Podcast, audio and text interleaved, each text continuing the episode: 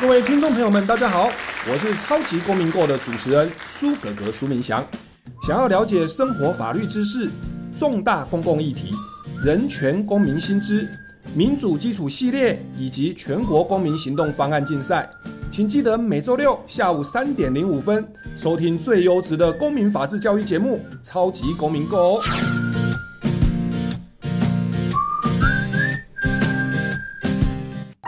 我们假日要去哪里玩啊？参观职业试探体验常设展，VR 和 AR 游戏互动，让小朋友了解以后上高中、大学可以学什么，还可以认识不同的职业哦。听起来好棒哦！这在哪里呢？在台北台湾科学教育馆、台中公共资讯图书馆、高雄科学工艺博物馆都有。在哪里可以查相关资讯呢？请上“记指动起来”脸书专业查询。以上广告是由教育部提供。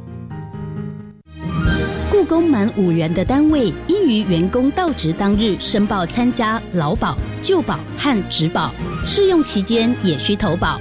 雇工未满五人或仅涉及课税之单位，除了是旧保及职保的强制投保单位，也可以另外办理自愿参加劳保。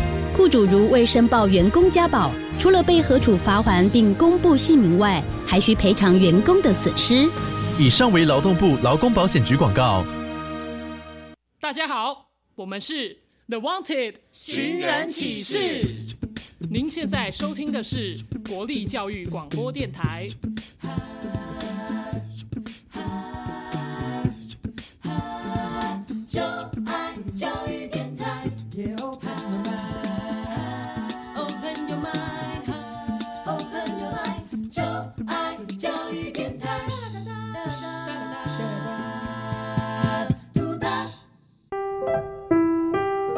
本时段为重播节目，欢迎收听。为什么海水是咸的？好奇。原来彩虹不只有七种颜色。观察。我对于气候变迁的议题很感兴趣，想要多多了解。探索。我想发明一种可以让我自动上课的机器人。创意。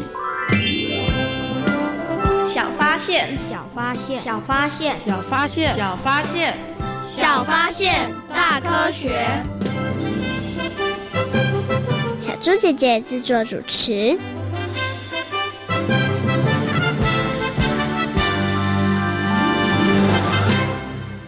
廷汉，我觉得团结力量大真的很重要。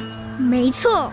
尤其在救灾的时候，一定要汇集许多人的力量才行。对对对，因为要把握黄金救援期。不过我有个问题，什么问题？这么多人一起救灾，难道不会乱成一团吗？这你就不用担心了。听听历史上这一天，你就知道喽。二零一八年二月六日，花莲发生规模六点零的强震，全台各县市各地搜救队、红十字和慈善团体都在最快的时间抵达协助，展现台湾民间强大的力量。小发现，别错过。大科学过生活，欢迎所有的大朋友、小朋友收听今天的小发现大科学。我们是科学小侦探，我是小猪姐姐，我是庄怡杰，很开心呢，又在国立教育广播电台的空中和所有的大朋友、小朋友见面了。怡姐，小猪姐姐问你哦，在生活当中，你有没有曾经发生过一些意外状况啊？有啊，发生了什么事？那时候就是我在公园的时候，我在跑步的时候呢。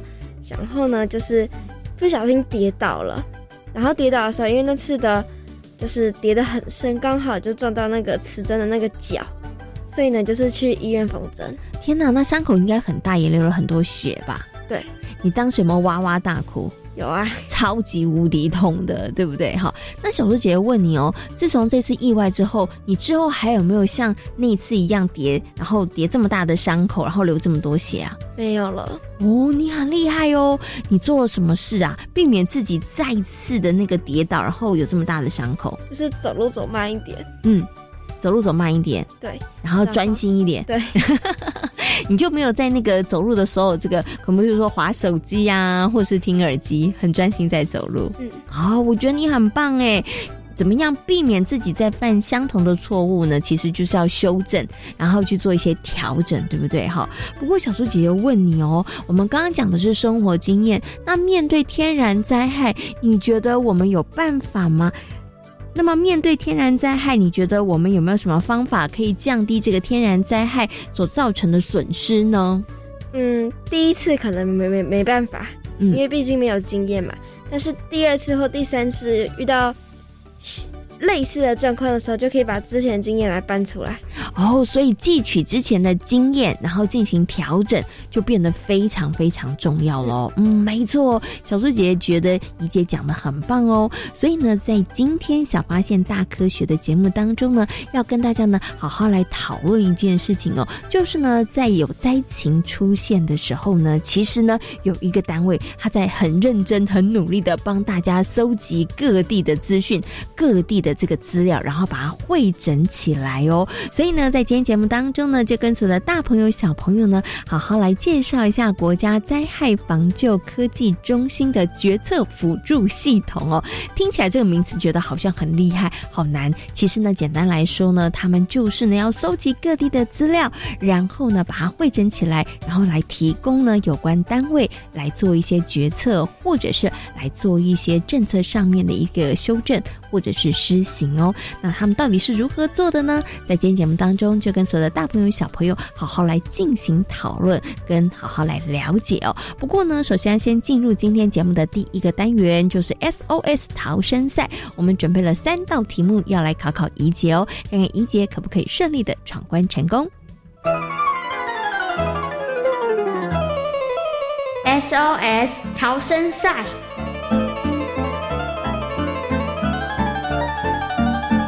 迎来到 SOS 逃生赛。面对各种灾害，你需要有超级的智慧和临危不乱的能力，才能顺利逃生。我们总共设有三道关卡，祝福大家都能顺利通过三道关卡，成为防灾小达人哦！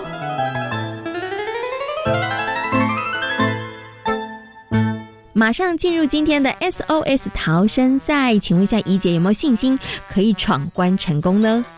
有好听得出来，有一点有信心，但有一点点好像没有信心的感觉哈。好，准备好了吗？准备好了。好，马上来进行今天的第一题。同整灾难相关的资讯，对于防灾有哪一些帮助呢？一，可以预测灾害的影响，提前做准备；二，可以公布放假的时间；三，避免物价的变动。答案是什么呢？请回答。我觉得答案是一，可以预测灾害，让我们可以提前做准备。对于你的答案有没有信心呢？有，有信心。那到底一姐有没有答对呢？赶快听听看。答对了！恭喜一杰答对了。的确，同整这些灾难资讯呢，可以让我们预测这个灾害的影响，那甚至可以提前做一些准备哦。好，恭喜一杰答对了第一题，马上进入第二题。防灾资料库跟资讯平台对于救灾活动的协助是什么呢？一、快速救灾；二、了解损失；三、以上皆是。请问答案是什么呢？我觉得答案是三，以上皆是。很确定吗？对。非常肯定吗？对。好，那到底一姐有没有答对呢？我们赶快来听听看哦。耶，答对了！恭喜一杰答对了，没错，有这个资料库跟平台之后呢，可以让我们快速的救灾，同时也可以了解目前损失的状况哦。好，接下来进行今天的最后一题了，请问一下怡杰有没有信心可以连续答对三题呢？有。好，我们来听听看第三题的题目是什么。有了科技的协助，可以解读大量资讯，协助政府官员做更精准的政策判断。请问对不对呢？一对，二不对。我觉得答案是一对。你很确定吗？对。那你觉得啊，政府官员拿到这些资讯来做判断这件事情重不重要？重要，很重要，对不对？哦，跟决策好像有很密切的关系。所以，对于你的答案更确定了吗？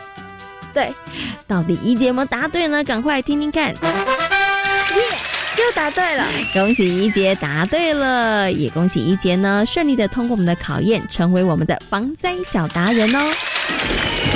SOS 逃生赛挑战成功。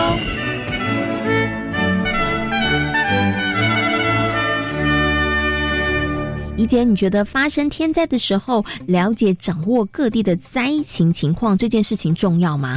我觉得非常重要。哇，你用了非常重要，为什么非常重要呢？因为这样子才可以知道哪边需要比较多的人力去帮忙。我觉得这一点真的是很重要的一件事情哦，因为啊，有的时候天灾发生的时候是在各地不同的这个状况，对不对？如果人力啊没有办法做很好的调配的时候，我们就没有办法及时提供最需要的援助。所以，诶，刚刚怡姐说的非常非常的有道理哦。不过呢，除了怡姐刚刚讲的之外，了解各地的灾情还有什么样子的用途呢？等一下呢，在我们的科学库档案单元当中，要跟大家。来做说明哦。不过呢，小猪姐姐还有一个问题想问一下怡姐，你觉得啊，这个天灾发生的时候是现在还是以前掌握这个灾情的资讯比较容易呀？现在掌握灾情比较容易。为什么现在比较容易？因为现在有科技，就是有网际网络，可以你只要按一个键，它就会传出去了。没错，好像很快速，对不对？如果以前的话，可能要快马加鞭，然后要有人去传送，对不对？这样讲起来，现在好像比较幸运一点，现在比较容易一点哦，哈。那现在可以掌握这些灾情，而掌握这些灾情之后，它会有什么样的用途？这些资讯又可以提供哪一些协助呢？接下来呢，就进入今天的科学库档案的单元，为所有的大朋友、小朋友邀请到了国家灾害防救科技中心。防灾资讯组的杨军红哥哥来跟所有的大朋友小朋友进行分享和说明哦。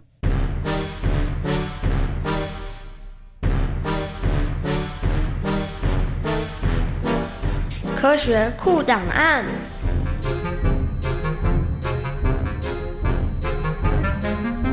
在今天科学库档案的单元当中呢，很高兴的为所有的大朋友小朋友邀请到了国家灾害防救科技中心灾防资讯组的杨军宏哥哥呢，来到节目当中，跟所有的大朋友小朋友进行分享。Hello，军宏哥哥你好。你好。嗯，今天军宏哥哥呢，要跟所有的大朋友小朋友来分享一个其实是非常非常重要的一个概念跟资讯哦。先来请问一下怡姐好了，小鹿姐问一下怡姐，你觉得在作战的时候啊，指挥官要不要了解？各地的这个状况，比如说兵力呀，或者是灾情啊，或者是受伤的人数，你觉得指挥官需要了解这件事吗？需要。为什么他需要了解这件事呢？因为他了解这些事，才可以为这些事做出一个决定。哦，比如说哪些地方要派援兵，对不对？哈，或是哪些地方灾情比较严重，我应该怎么样做处理？哈，对，没错。其实指挥官呢，在作战的时候，真的需要知道这些资讯哦。那面对呢一些灾害的时候呢，其实我们也需要指挥官哦。所以呢，在面对灾害的时候，指挥官他就需要获得一些资讯。而军红哥哥他的工作其实就是提供指挥官资讯哦。哎，军红哥哥，请问一下，你你们平常怎么样去？或者是在一些灾害发生的时候，你们怎么样去获得这些资讯的？快速的掌握到这些资讯的？好，其实我现在对于一般民众来说啊，其实呃，民众只要打开电视或手机啊，其实会看到很多灾害相关的讯息啊。嗯哼，尤其像是灾害来的时候，其实网络上就有很多资讯，包含 Line 啊，嗯哼，然后呃 Facebook 啊，IG 啊。这种其实你会收到这样的一个资讯，你会其实会不知道哪些是最新的，嗯哼，或是哪些灾情是已经排除了，或是哪些地方它其实是还不安全的，嗯哼。其实这样的网络上的一些讯息，它就会造成很容易造成一个救灾资讯的一个乱象啊。嗯哼。那所以呃，国家灾害防救科技中心啊，它特别在这边这个部分设置了一个辅助的系统，嗯。那这个辅助系统主要就是透过政府各单位的一个合作。那整合各部会的资讯之后，希望可以提供给民众跟指挥官有一个在决策过程中有可以依据证据跟实际的状况做出一个很适当的决策的一个系统。所以，想请问一下君宏哥哥，所以在发生一些呢天然灾害的时候，是不是就是你要很认真努力工作的时候，或者是你这个时候工作就会特别特别忙碌的时候，因为有各地的不同的讯息传进来，你们要赶快做会诊呢？对，是的。其实目前来说，各部会的资料其实非常的多。那民众其实想要知道，或是各部会所想要知道的资讯，其实都不太一样。嗯哼。所以在这个时候，呃，面临在应变的时候，其实我们在决策辅助系统这一块，就会采用很不很多不一样主题式的部分。比方来说，呃，像农渔业的灾害啦，嗯哼，或是像比方来说环境的辐射的监测啦，或是火山监测啊、停水停电啊这种资讯。那我们就可以透过这样的一个辅助的系统，去提醒大家提早做好一个阴影跟准备。嗯，所以像你刚刚讲的这些资讯啊，不同的主题，是不是就是你们要搜集的一些呃内容？对对，好，让大家可以针对不同的族群，然后不同的需求，然后去提供大家去做一些阴影的一些方式，对对对？可是呢，可能有一些大朋友跟小朋友也会很好奇，说，那你们怎么会知道这一些资讯的呢？你们是谁回报给你们的呢？或者是你们有？安排好暗装，还有在各地调查，然后随时回报你们最新战况。因为我们知道以前的打仗的时候啊，其实都会有那种士兵啊要回传前线消息，对不对？所以可能大朋友或小朋友很好奇，说那你们这些资讯是怎么样取得的？怎么样可以得到的呢？哎，其实我们目前来说啊，呃，民众应该或是跟我们其实最常看到就是淹水啊、土石流、地震这种资讯。那其实，呃，台湾目前有蛮多的部会署，比方说像经济部的水利署，那它就是为了要了解各地方它的淹水的状况，所以它会在各地方设置的，比方说像自动化淹水感测器，嗯哼，那它就可以让水利署啊，呃，很快速的去了解各地方它的淹水的一个状况。那我们也可以进一步进行呃水情的调控，然后并通知一些该地区的民众。嗯，那比方说像中央气象局呢，它也有设置，比方说像那种地震的测报仪。那比方来说，还有像农委会、水保局，那它可能就针对大规模的土石流崩塌的现象，比方来说，它就会设定一些雨量的车站啊，那它就会传回中心之后。那我们就可以透过它所传回的这些中心来达到监测跟预警崩塌的一些区域的部分。哦，所以为什么会有这些资讯？其实，在平常的时候，我们可能就在各地，它其实就有做一些监视的系统，然后可以监视当地的一些状况。所以，等到真的有一些情况，譬如说雨下比较大的这个情况的时候，它就可以快速的回传，然后取得这些资讯，快速的回传，然后传到中心的时候呢，像军红狗哥跟你的同事，你们就会得到这些。资讯，然后快速的会诊，对，快速的把资料 做一个整理喽。对，哦，原来是这样子。那当你们整理好这些资讯之后，你们就把它送给了指挥官，然后让指挥官去做判断吗？其实我们目前以台风来说啊，我们其实就会根据，比方说气象局的雨量的预报资料啊，那我们就可以去评估说哪里的雨量最大。那比方来说，我们就可以透过这样的雨量资料去了解说它目前可能降雨的趋势在哪些地区。嗯哼。那我们就可以通知呃该地方的民众，可以做一些疏散撤离或是抽水机的一些调度工作。那也可以提醒民众啊，提早做一些应应跟准备。嗯，那透过我们大数据的一些归纳跟分析，我们就可以比较知道它有可能的风险跟规模。嗯，OK，所以我知道，除了这些数据可以帮助指挥官做一些现场的调度，知道各地的可能他受灾的一些呃情况，然后该怎么样去救援之外，还有一个很大的功能就是我们可以预测啊，可能接下来会有哪些地方，它可能会面临什么样子的一些状况，然后我们可以及早做一些应应的措施跟准备。对，好，那小猪姐来问一下一吉哦，你觉得啊，当灾情过后，那这些呢，之前在这个灾害发生的时候搜集的资料，要不要把它留下来？还是呢，等到灾那个灾害结束之后，这些资料我们就可以把它丢掉了，就可以把它那个放进抽屉里头，不要管它了？你觉得要不要把它留下来？会不会有什么作用呢？我觉得应该要留下来，因为这次的数据可能可以当下一次如果发生同样状况的话。的参考，请问一下君宏哥哥，他有没有答对？对，没错，答对，很厉害。可是怎么样来好好妥善利用这些数据呢？OK，其实我们一直希望可以防灾减灾，向灾害学习啊。那呃，我们中间其实在二零零四年开始，花了十年的时间进行台湾的水灾跟坡地灾害的一些调查，包含淹水啊、土石流、坡地崩塌，我们收集了大量的这样的资料跟数据。那我们就会透过科学的方式，或是根据过去的一些经验，找出之间的关联性，我们来预测模拟还没发生后的灾害的一个影响。那我们也会透过这样的一个资料去校正我们目前的一个模式。那我们未来就可以预测某个地方它可能发生灾害的一些风险，或是可能潜在的一些潜势的范围。那我们其实也可以透过这样的一个灾害的学习，达到防灾减灾的目的啊。嗯，那其实有这样的一个时光回溯资料，我们就可以从每一次的灾难中汲取教训，累积经验，然后。预防下一次灾害来临的时候，我们可以达到防灾减灾的目标。嗯，我觉得防灾减灾真的很重要。那我们也不要忘记过去的一些可能惨痛的教训哈，要像这样子的一个从这个教训当中，然后吸取一些经验，然后避免下一次的这个灾难再次的发生了。不过我们今天谈到这一些，大家有没有发现？还好我们是在二十一世纪，我觉得真的因为有了科技，所以我们可以在这个部分上掌握的速度还有精准度可以更高哈。那也可以让这个天然灾害呢，它所导致的影响或者是损失降到最低哦。那今天呢，也非常谢谢呢杨军红哥哥在空中跟所有的大朋友小朋友所做的分享，谢谢军红哥哥，谢谢。透过刚刚君红哥哥的说明之后呢，相信所有的大朋友跟小朋友呢，对于决策辅助系统应该有了更清楚的认识了。请问一下怡姐，你觉得这个决策辅助系统重不重要呢？我觉得很重要。为什么呢？因为有了这个决策辅助系统，它才可以将。各地的资料统整在一起，没错，才不会呢。这个资料非常的零散，对不对？那在救灾的时候呢，统整在一起的资料，才可以让我们把人力还有这个物资啊资源用在最需要的地方哦。那么等到灾情过后，这些资料就要丢掉了吗？不行，哎，那些资料留下来。我们刚刚有提到了，它可以作为下一次呢，可能有灾害来临的时候，可以做一些参考。我们也可以做一些调整哦。那么在今天节目当中呢，跟所有的大朋友、小朋友呢，谈到了这个决策辅助系统哦。那大家呢，现在也了解到了决策辅助系统真的非常非常的重要。而有了这一些资料之后呢，也才可以让很多的这个救灾的工作啊，才可以顺利的推动，然后。发挥最大最大的效应哦，所以接下来呢，就进入今天的英雄救难队，我们来听听看一个救灾的故事哦。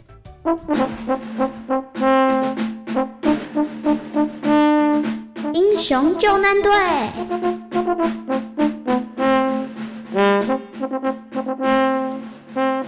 每年的风灾、水灾、地震以及海啸。让日本人养成了快速切换日常时期与非常时间的应变模式。当突如而来的灾难发生的时候，紧急避难场所就扮演了重要的角色。一般而言，大型场馆像是体育馆、学校礼堂，就成了灾民们暂时栖息的场所。像三一一大地震的时候，民众就聚集在体育馆内。哎，幸好大家都平安无事啊！还好有个地方能够让我们暂时休息，要不然啊，在这种情况下，真不知道该去哪里。对啊，虽然现在聚集在体育馆里有些不太方便，但也因为大家都在一起，让我安心了点。还好啊，现在有体育馆。如果是以前的话，真的不知道要去哪里了呢，只能餐风露宿了。当有灾难发生的时候，大型的场馆就成了居民暂时栖身的地方。但是因为这些场馆平常并不是提供人们居住的场所，所以场馆内的设施并无法让人在历经慌乱之后能够安心舒适的生活。在这样的想法下，三一一关东大地震后，专门提供货柜储物空间的公司。与当时受灾严重的宫城县合作，将用来储户的货柜屋改装成为临时住宅，让灾民们可以遮风避雨。这真是很棒的点子。虽然这些货柜平常是拿来储存货物，但是只要稍微改装一下，就能够提供较为舒适的生活环境。是啊，那些在灾难中饱受惊吓的人们的确需要。冈村社长，真是谢谢你。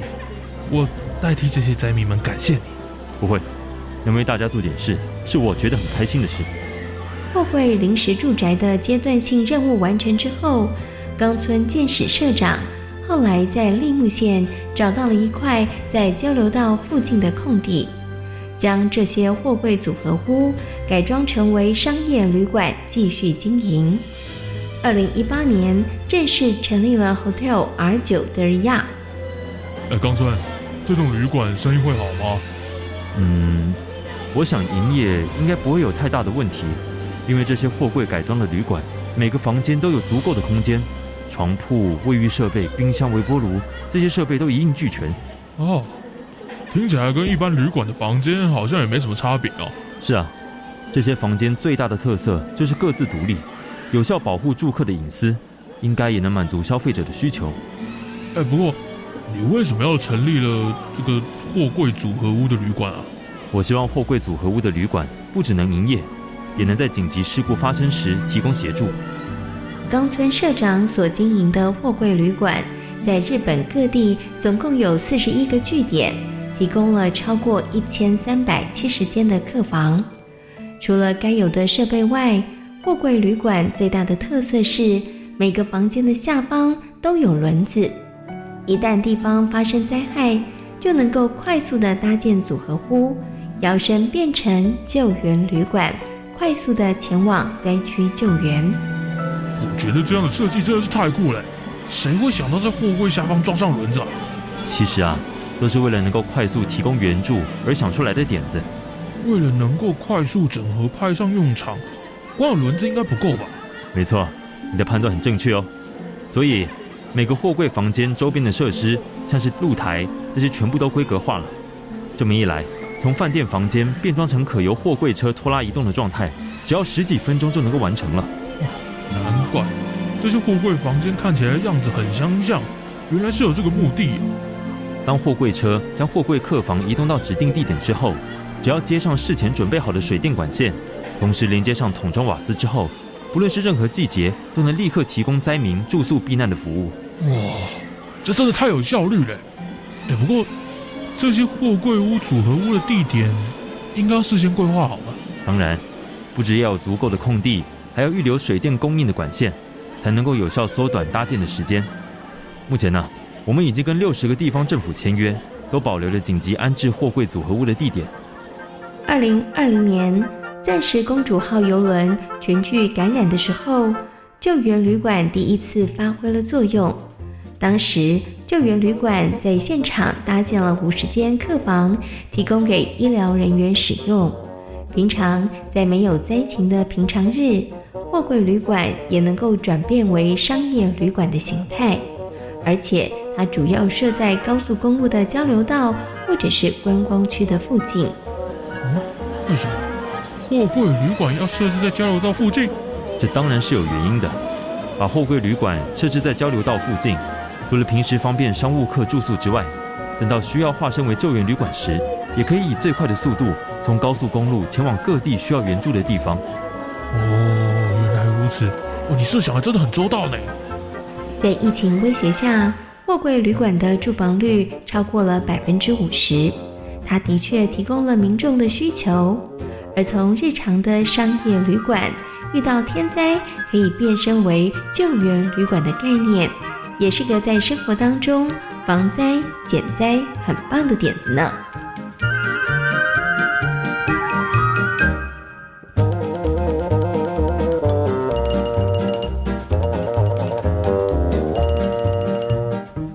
在今天小发现大科学的节目当中，跟所有的大朋友小朋友讨论到的主题就是。决策辅助系统，决策辅助系统重不重要呢？很重要。它的作用是什么呢？它的作用就是可以整合各地的资料，把它整理在一起。嗯，那可以帮助呢，我们在当下的时候，在救灾的时候，可以更加的有效率，也可以达到我们日后降灾跟减灾的目的哦。那希望透过我们今天节目的说明，可以让所有的大朋友、小朋友更了解，其实科技呢，在这个救灾上面的确发挥了很大很棒的一些功效哦。小发现，别错过。大科学过生活，我是小猪姐姐，我是庄一杰。感谢大朋友、小朋友今天的收听。如果大家对于在房科技有任何的问题的话，都欢迎大家可以上小猪姐姐游乐园的粉丝页来跟我们分享哦。感谢大家今天的收听，我们下回同一时间空中再会喽，拜拜，拜拜。的心情。